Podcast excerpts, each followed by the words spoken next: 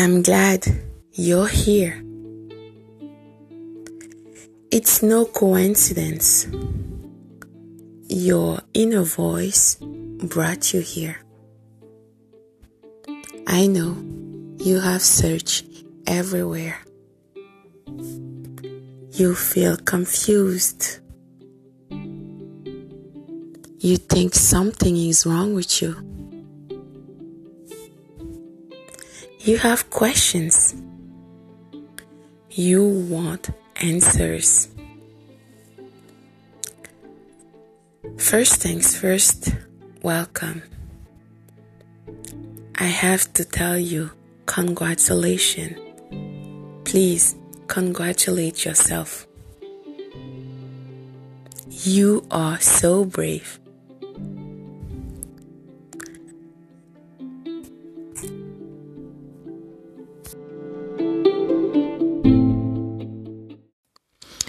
Understands that the narcissist is a vile person.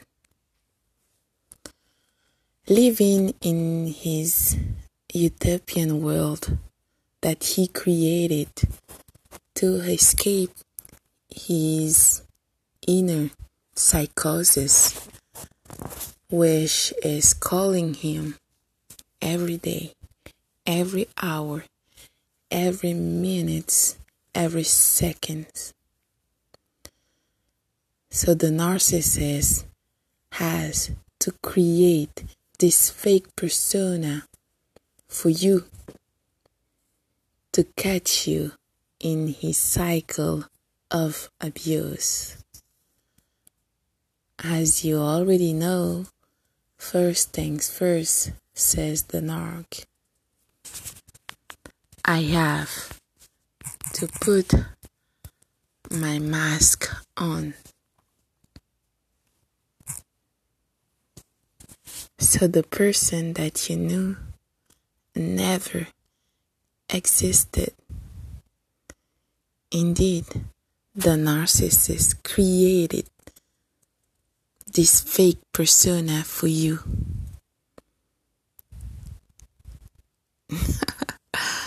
Crazy, isn't it?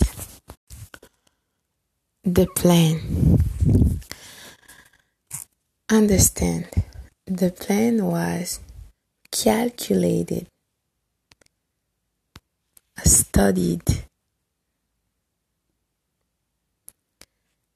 elaborated, but as usual, the narcissist forgot. he forgot. You know, selective memory.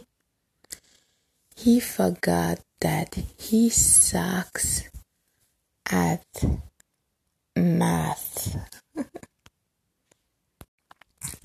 From the get go, it was a plan. Your relationship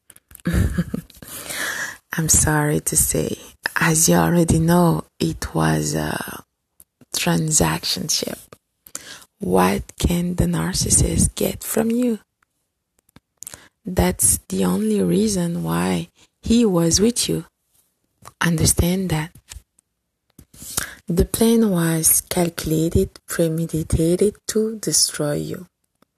But the narcissist has help from his harem, from uh, the fan club, and the flying monkeys. Yeah, I will explain what are those. So, the narcissist harem. You should never be a member of the harem and if you were a member, once you know and you go no contact, you have to destroy your membership. Okay? Never renew your membership uh, your membership card of the narcissist harem. No, no, no. Bye bye, narcissist. So, what is the narcissist Arim? Well, understand that the narcissist needs admiration, attention, like a lot more. Like he cannot help it.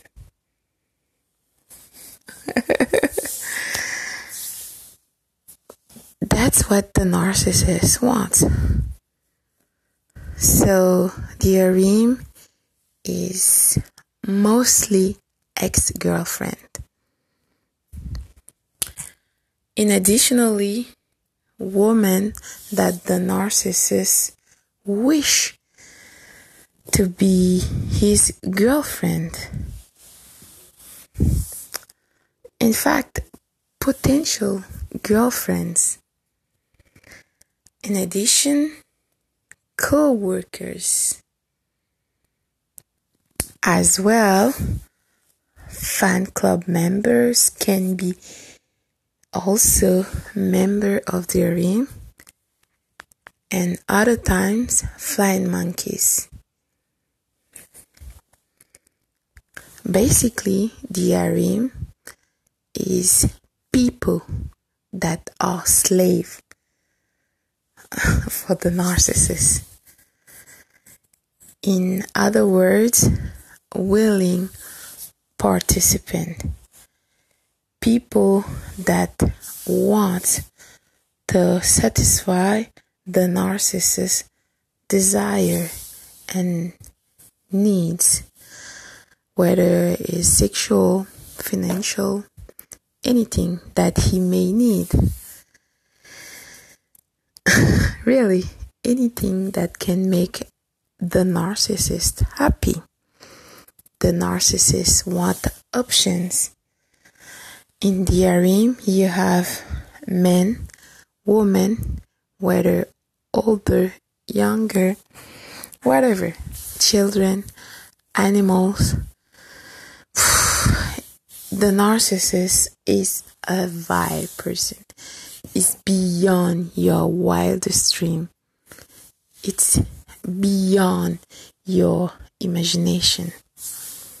the narcissist is not your friend.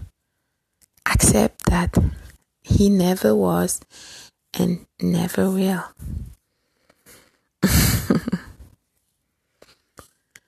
In the narcissist Arim, uh, as well, in the Arim you can find different kind of people because those people are there to satisfy the narcissist's need. And the narcissist will use them later for something. Because later later of course. Understanding the cycle of abuse of the narcissist uh, the narcissist cycle of abuse you have the idealization which is the love bombing the narcissist will make you feel that you are his soulmate the apple of his eye his eyes actually and no one is better than you. You are the best thing since sliced bread so surprisingly after that the narcissist will devalue you and discard you he will smear your name in the smurd campaign, it's gonna be so hard and so nasty. The narcissist will use your friends against you. So, you see, the link, your friend can also be the narcissist's friends, members of the harem, and the same people that the narcissist will use later uh, to attract something from you or to be uh, the member of the harem to get information from you whatever that the narcissist may need. Yeah i know. It's beyond crazy. So next the fan club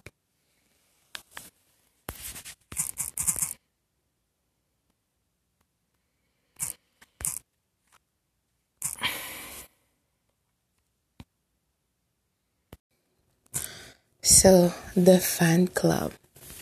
The fan club can be people from the narcissist harem as well, and also flying monkeys. Flying monkeys, I will explain that later. Basically, is friends, family members, ex, exes, or other admirers. Okay people that can do the bidding of the narcissist because they are basically blinded by his or her charms. But what? the narcissist, remember, is a master of manipulation. I think he had a PhD. The narcissist will slander your name and paint you as a terrible person, a terrible picture of how you have abandoned him, hurt him, abused him. Oh my God, lie, cheat, steal. He will even call you a narcissist. I mean, projection at best, right? So, why? Those people, remember, they want to believe the narcissist because the narcissist, they, they don't really know who the narcissist truly is.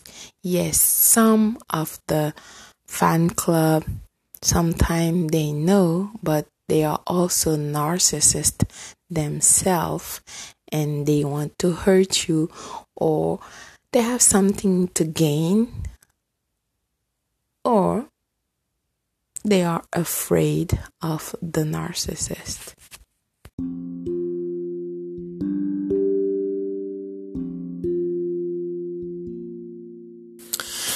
So, the narcissist flying monkeys. Remember, the narcissist will keep people around him that share the same belief. People that agrees with him, people that can make him feel better about himself. Right? Remember, he want attention, admiration, admir, uh, attention, admiration, and validation. okay, so the flying monkeys are they are basically the narcissist support. They will support the narcissist. Uh, first they will give they will give the narcissist supply and they will support the narcissist. Whether it's financially whatever that the narcissist may need. They will give the narcissist attention validation admiration. Of course narcissist supply so The the flying monkeys will support the narcissist entitlement belief that the narcissist thinks that uh, he can get whatever he wants. Remember, he's living in his utopia world that he created, and the flying monkeys will support that as well. Unbelievable, right? They will support the uh, the the utopia world. Yeah, it is what it is. so, the flying monkeys can be most of the time uh, the flying monkeys are the narcissist family members his mother father brother sister sometimes uh, flying monkeys can also be an ex but most of the time flying monkeys are people that are really close to the narcissist. Okay? Uh, the flying monkeys. So, the flying monkeys are enablers of the narcissist's bad behavior. Hmm. I mean, it's unbelievable. They are enablers of the narcissist's bad behaviors. They will provide excuses for the narcissist's bad actions. They will say, you know, he was young, he was drunk, he didn't know. It's not his fault. I mean, he needs to live his life, right? Didn't know how much to love you, but he knows now, right? Blah, blah, blah, blah, blah, blah, blah, blah, blah.